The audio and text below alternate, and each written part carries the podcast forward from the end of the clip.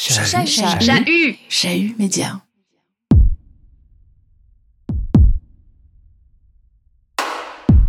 Un historien français, Jean-Michel Deveau, un historien de Nantes très connu, a dit que la l'esclavage transatlantique est la plus grande tragédie de l'histoire de l'humanité par sa durée et son ampleur. Et ce qui marque cette tragédie immense qui a coûté 10 à 20 millions de personnes, c'est le silence historique. C'est-à-dire qu'on n'en a pas beaucoup parlé, parce que ceux qui ont fait la traite d'esclavage, esclavagistes, ont été ceux qui l'ont écrite. C'est-à-dire les, historiens occidentaux, les pouvoirs occidentaux. Et donc, ce qui est vraiment important, c'est que c'était la première forme de globalisation du monde. Son objectif était commercial et elle touchait tous les pays, tous les continents.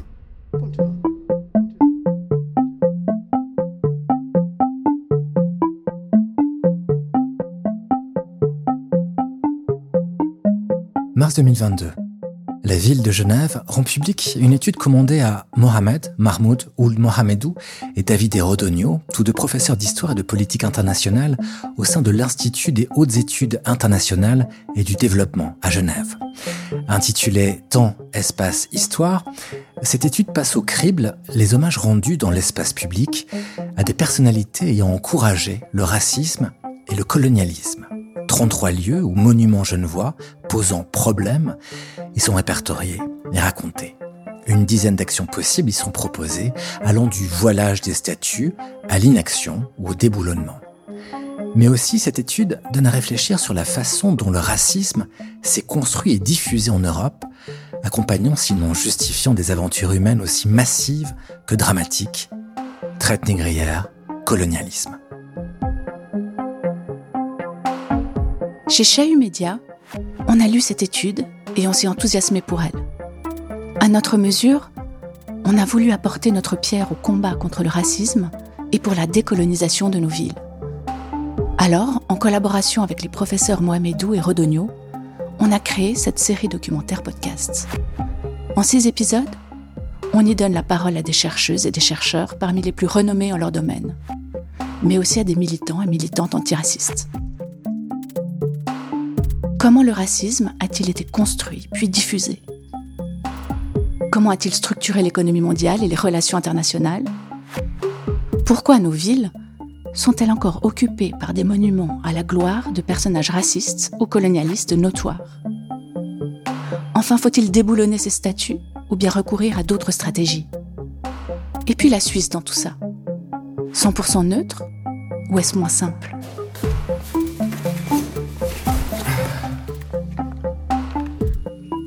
Décoloniser la ville. Première partie. Construire le racisme.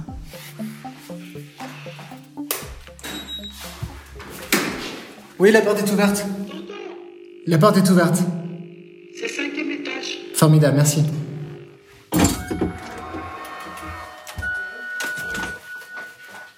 Oh là là, c'est lui qui nous amène le, beau, le beau temps. Il y a à Genève Non. Ouais, la même chose qu'ici. La même chose qu'ici. Doux hein. comme ici.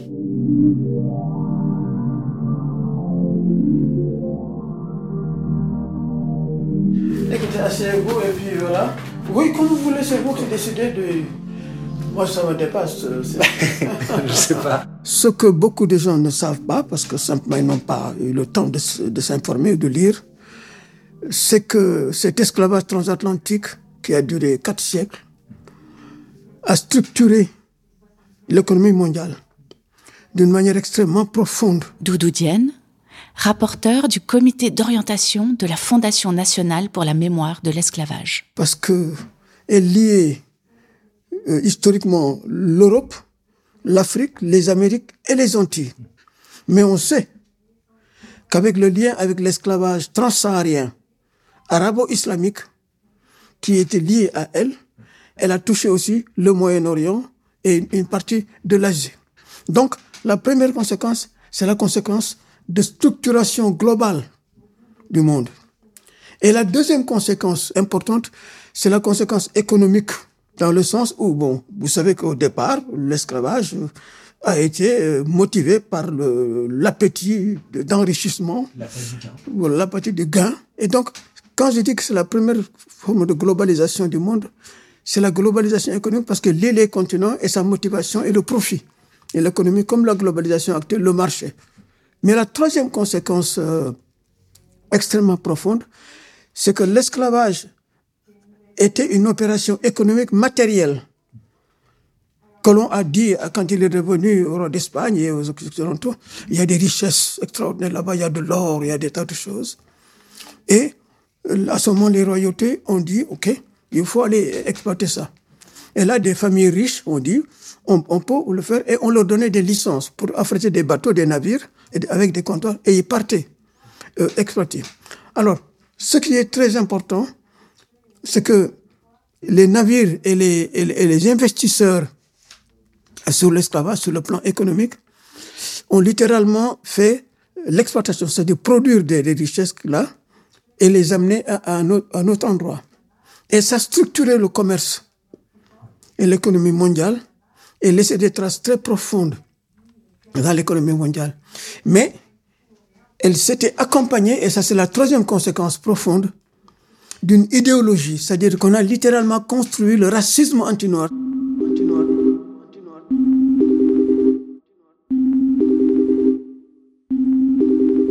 D'un point de vue prescriptif, le racisme, l'esclavage et le colonialisme peuvent de façon notionnelle être considérés comme les antithèses des sociétés démocratiques ancrées dans la justice sociale.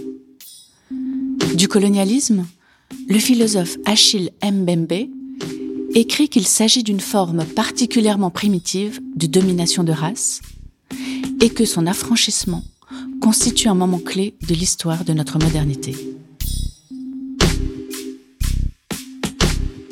Un extrait de l'étude Temps, espace et histoire, monument et héritage raciste et colonial dans l'espace public genevois, David Erodonio et Mohamed Mahmoud Mohamedou. Le terme race euh, a été avec nous dans plusieurs langues pendant très très très longtemps, donc euh, il n'y a rien de particulièrement nouveau ou lié à une prétendue modernité. David Rodogno, professeur d'histoire et de politique internationale à l'Institut de hautes études internationales et du développement de Genève. En revanche, racisme, euh, le isme est, beaucoup plus important ici et ça naît d'une idéologie et c'est en revanche lié à euh, une certaine forme de modernité, la naissance de l'État-nation, les Lumières, l'Europe des Lumières, même si on peut aller plus loin et chercher dans l'histoire de la conquiste euh, et de la découverte du monde atlantique, de l'Amérique latine, de l'Amérique euh, centrale et du Nord. Le racisme, c'est quelque chose qui est souvent euh, évité. Mohamed Mahmoud Ould Mohamedou, professeur d'histoire et de politique internationale, à l'Institut de hautes études internationales et du développement de Genève. C'est un peu un paradoxe parce qu'on a quelque chose qui est si présent dans nos vies, si présent dans, l'actualité, dans l'histoire, comme on le disait David, mais pourtant, paradoxalement, il y a une forme d'évitement, euh, il y a une forme de gêne dans cette question, ce qui, à mon sens, d'ailleurs, indique sa, pertinence. Euh, alors, au sens euh, immédiat, c'est une idéologie, effectivement, une idéologie de discrimination. Euh, la définition, même si c'est un champ assez vaste euh, et ouvert, comme tous les concepts euh, complexes, n'est pas non plus impossible. Elle tourne autour d'une notion dans laquelle une idéologie basée sur une identification de traits qui seraient attribués à une population autour de, questions euh, qui peuvent être elles-mêmes euh, diverses. Hein. On peut parler de, questions euh, d'ethnie, de questions de géographie, de questions de religion, de provenance. Ça devient de plus en plus étendu. Cette idéologie aboutirait à une forme de déni de la capacité à bénéficier sur une base égale, donc euh, des mêmes droits, des, mêmes opportunités, etc. C'est en ce sens qu'il y a donc ce isme dont parlait euh, David.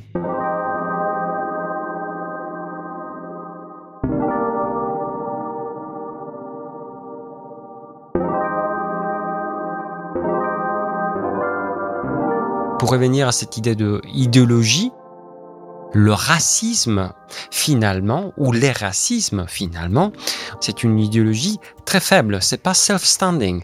Normalement, on a besoin de beaucoup d'autres choses qui vont se marier avec cette idéologie. Par exemple, une politique étrangère expansionniste. Par exemple, la conquête impériale. Par exemple, la domination de l'autre. Par exemple, l'élimination de communautés hum, prétendument inférieures. Et donc euh, c'est autour du XVIIIe euh, siècle et beaucoup plus au XIXe siècle que ce concept de la pureté du son et d'une supériorité ou d'une infériorité va se marier dans ce contexte national et impérial et va faire en sorte que de civilisations supérieures et de son pur prétendument, bien évidemment, euh, vont s'imposer sur d'autres communautés on peut avancer l'hypothèse que le racisme se construit vraiment avec l'avènement de la modernité. Voilà. Mais avec la modernité, avec cette, période du siècle des Lumières, on entre dans, une espèce de configuration qui est aussi post-reconquista, c'est important de noter que la pureté à laquelle vous faisiez allusion, c'est aussi une, réaction à cette renaissance de l'Espagne avec le départ des morts. C'est-à-dire qu'on va redécouvrir maintenant la, chrétienté. On a un programme politique euh, qui est particulièrement violent, bien sûr. Euh, 16e siècle. 16e, 17e siècle. Donc on est dans tout ce qui est en train d'être fait avec la période euh, qui donne les jalons d'une identité ibérique qui va être projetée avec violence, avec massacre, d'abord en Amérique latine, sur une identité qui est fondamentalement européenne, mais aussi religieuse, et qui a toujours en arrière-fond euh, le fait qu'on a chassé les musulmans, et les juifs avec eux, n'est-ce pas Vient à la suite la modernité, c'est-à-dire qu'on a aujourd'hui ce siècle de lumière qui avance des théories, et ces théories donnent la possibilité de lancer un programme qui va s'ancrer à la fois dans l'identité, la modernité et la création de l'altérité.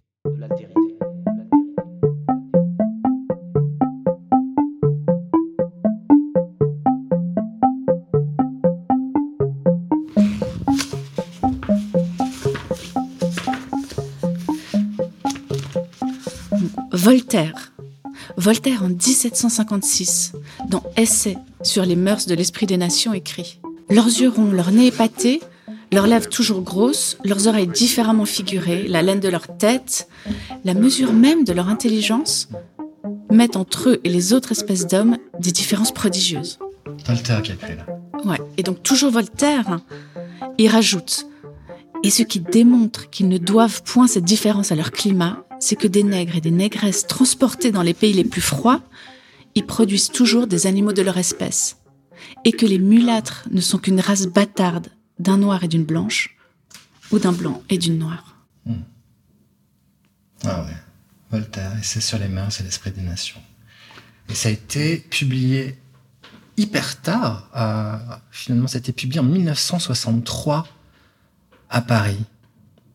Ça a été publié deux siècles après avoir été euh, écrit.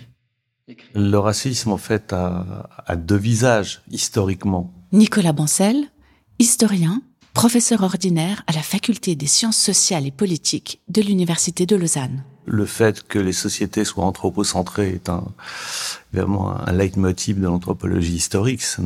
Et donc, ça implique une dévalorisation euh, corrélative des populations qui se trouvent à l'extérieur des sociétés qui se définissent par rapport à cette extériorité. Mais le racisme euh, moderne, le racisme d'origine occidentale, il a une autre nature puisqu'il s'appuie en fait sur des démonstrations euh, rationnelles, scientifiques, euh, puisque à la fin du XVIIIe siècle, c'est un ensemble d'instruments d'investigation, de, de mesure des corps et de hiérarchisation parallèle des groupes humains avec ce qu'on va appeler bientôt l'anthropométrie, mais qui passe d'abord par la craniométrie, par l'étude de l'angle facial. Enfin, il y a beaucoup de déclinaisons de ces recherches euh, qui cherchent à déterminer euh, les frontières entre les groupes humains, et ça passe par le biologique. Donc pour moi, il y a une grande rupture épistémologique qui se crée en Europe euh, à la fin du XVIIIe siècle, hein, parce que on va abandonner, je dirais, tous les référents religieux, tous les, les référents même, je dirais, culturelle du racisme et on va passer à une définition scientifique de la race, ce qui va asseoir dans le champ euh, académique, dans le champ intellectuel en Europe au XIXe siècle, la question raciale comme l'un des paradigmes les plus incontournables, voire les plus inattaquables. Et c'est là sa puissance, parce qu'une fois que vous avez admis que les races sont différentes, euh, qu'elles sont hiérarchisées, à ce moment-là, euh, vous ouvrez un champ immense de compréhension du monde, puisque euh, effectivement, si on part de cette idée raciale, à ce moment-là, on peut expliquer l'histoire. On peut expliquer l'histoire par les différences raciales, par les différences cognitives, donc légitimer euh, les empires euh, grecs, romains comme les précurseurs en fait de la domination européenne, non pas pour des raisons culturelles euh, ou des raisons circonstancielles, historiques ou même techniques, mais d'abord par des différences physiologiques qui vont déterminer le destin de chacune de ces races. Et d'ailleurs même Darwin hein, tombera dans le panneau, si je puis dire, puisque dans la descendance de l'homme en 1872 il écrira qu'un certain nombre de races humaines sont appelées à disparaître selon la voie de l'évolution. Alors, il reviendra après sur ses propos, mais c'est là l'une des origines, en fait, euh, du darwinisme social.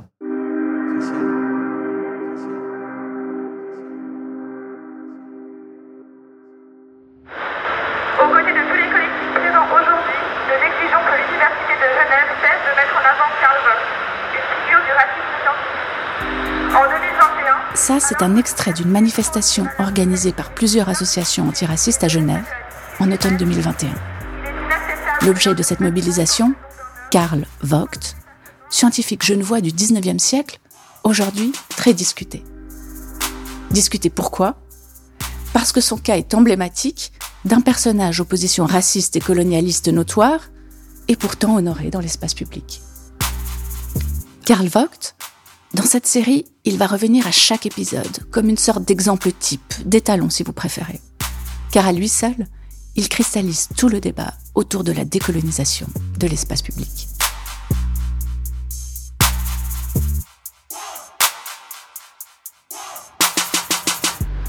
On est face à Unibastion, l'université, Unibastion derrière le parc des Bastions, puis la bibliothèque de Genève, et on est euh, forcé de constater, avant de rentrer dans l'animation, qu'il y a un buste, il est massif, le piédestal est particulièrement haut. Il est inscrit Karl Vogt, date de naissance et date de mort 1895. Et le bonhomme pose problème. Aline Zuber, c'est quoi le problème avec Karl Vogt? Karl Vogt pose problème parce qu'en fait, donc c'est un scientifique donc, du 19e siècle. Aline Zuber, assistante de recherche, étude temps, espace, histoire. À l'époque, en fait, les sciences naturelles au 19e siècle, en Suisse et en Europe, eh bien, elles sont caractérisées très souvent par une vision hiérarchisée de l'humanité, c'est-à-dire que les scientifiques, pas tous, mais un certain nombre de ces scientifiques, vont établir des hiérarchies entre les êtres humains, hiérarchie au sommet de laquelle ils vont placer l'homme blanc, issu de l'élite sociale d'ailleurs. Donc il y a vraiment l'utilisation de catégories de race, de genre, de classe, et puis aussi de conditions euh, physiques et psychiques qui vont être déterminantes pour ces scientifiques pour établir des hiérarchies. Et ce Karl Vogt a notamment donné des cours et écrit un livre qui s'appelle Les leçons sur l'homme, dans lequel il développe toutes ces théories-là, qui comportent toutes sortes de clichés, de préjugés, qui sont d'ailleurs encore des préjugés qui ont encore cours d'une certaine façon, d'une certaine manière aujourd'hui.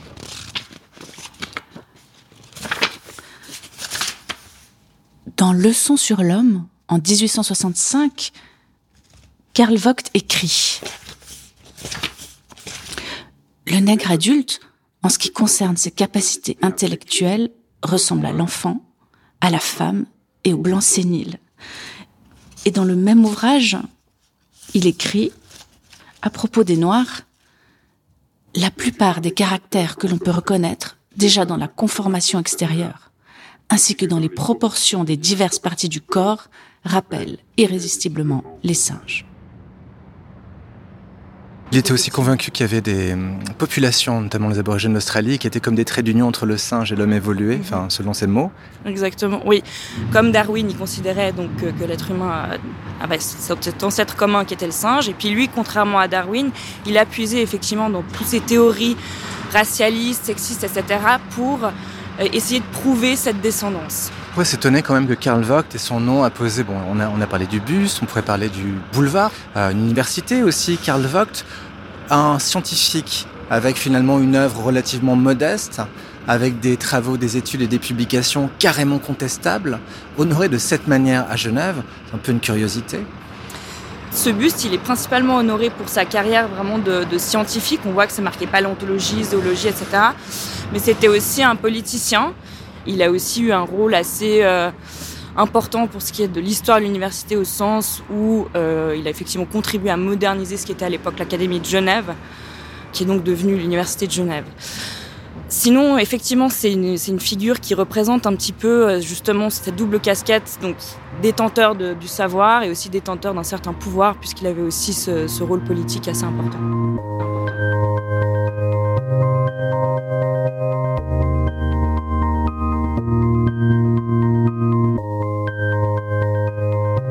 Genève, l'université de Genève va changer le nom de son bâtiment dénommé Uni Karl Vogt, si au boulevard Karl Vogt. Euh, cette décision a été révélée aujourd'hui par Radio Lac. Elle est motivée, selon le rectorat de l'université, par un certain nombre de thèses défendues par ce naturaliste du 19e siècle, notamment sur la hiérarchie des races et l'infériorité du sexe féminin. Les scientifiques, tous les saints, Geoffroy de Saint-Hilaire et tous ces gens bouffons, on écrit, on travaille là-dessus, on disséquait les êtres humains, tout pour, et tout, et arriver à littéralement faire de la couleur le marqueur de l'humanité.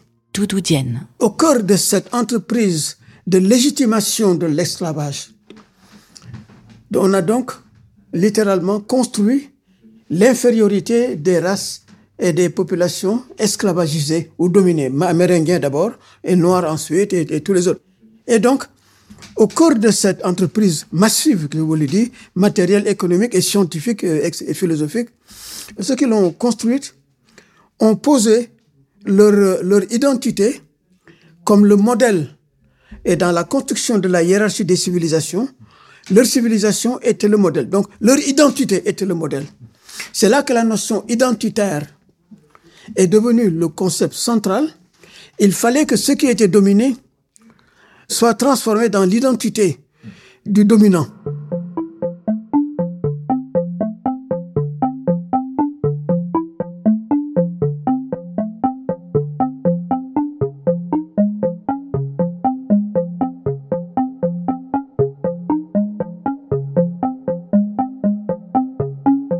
Afin de pouvoir se définir comme une classe supérieure, il faut une classe inférieure cette classe inférieure, le dominant va la tirer vers l'animalité tout en niant son humanité. Ce sont des hommes, mais des hommes moindres, des hommes qui doivent être accompagnés. Et cela donnera plus tard la mission civilisatrice ou même le mandat dans les années 20. Cela donnera aussi la multiplication des zoos humains en Europe dès le 19e siècle et jusqu'à 1940 des êtres humains exhibés dans des zoos comme des animaux exotiques ou bien comme des trophées coloniaux. C'est en effet le divertissement de masse que les sociétés occidentales vont offrir à leur population dès le 19e siècle et cela jusqu'à l'aube de la Seconde Guerre mondiale. De Londres à Paris, de Bruxelles à Genève ou bien à Berlin, ces zoos humains ont contribué massivement à diffuser les préjugés racistes en Europe, légitimant les violences de la colonisation et justifiant les discours des scientifiques européens autour d'un prétendu ordre racial. Inventer le sauvage, c'est le titre du deuxième épisode de Décoloniser la ville, une série documentaire produite par Chahu Media, adaptée de l'étude Temps, espace, histoire, monuments et héritage raciste et colonial dans l'espace public genevois, signée par les professeurs Mohamed Mahmoud Ould Mohamedou et David Rodogno.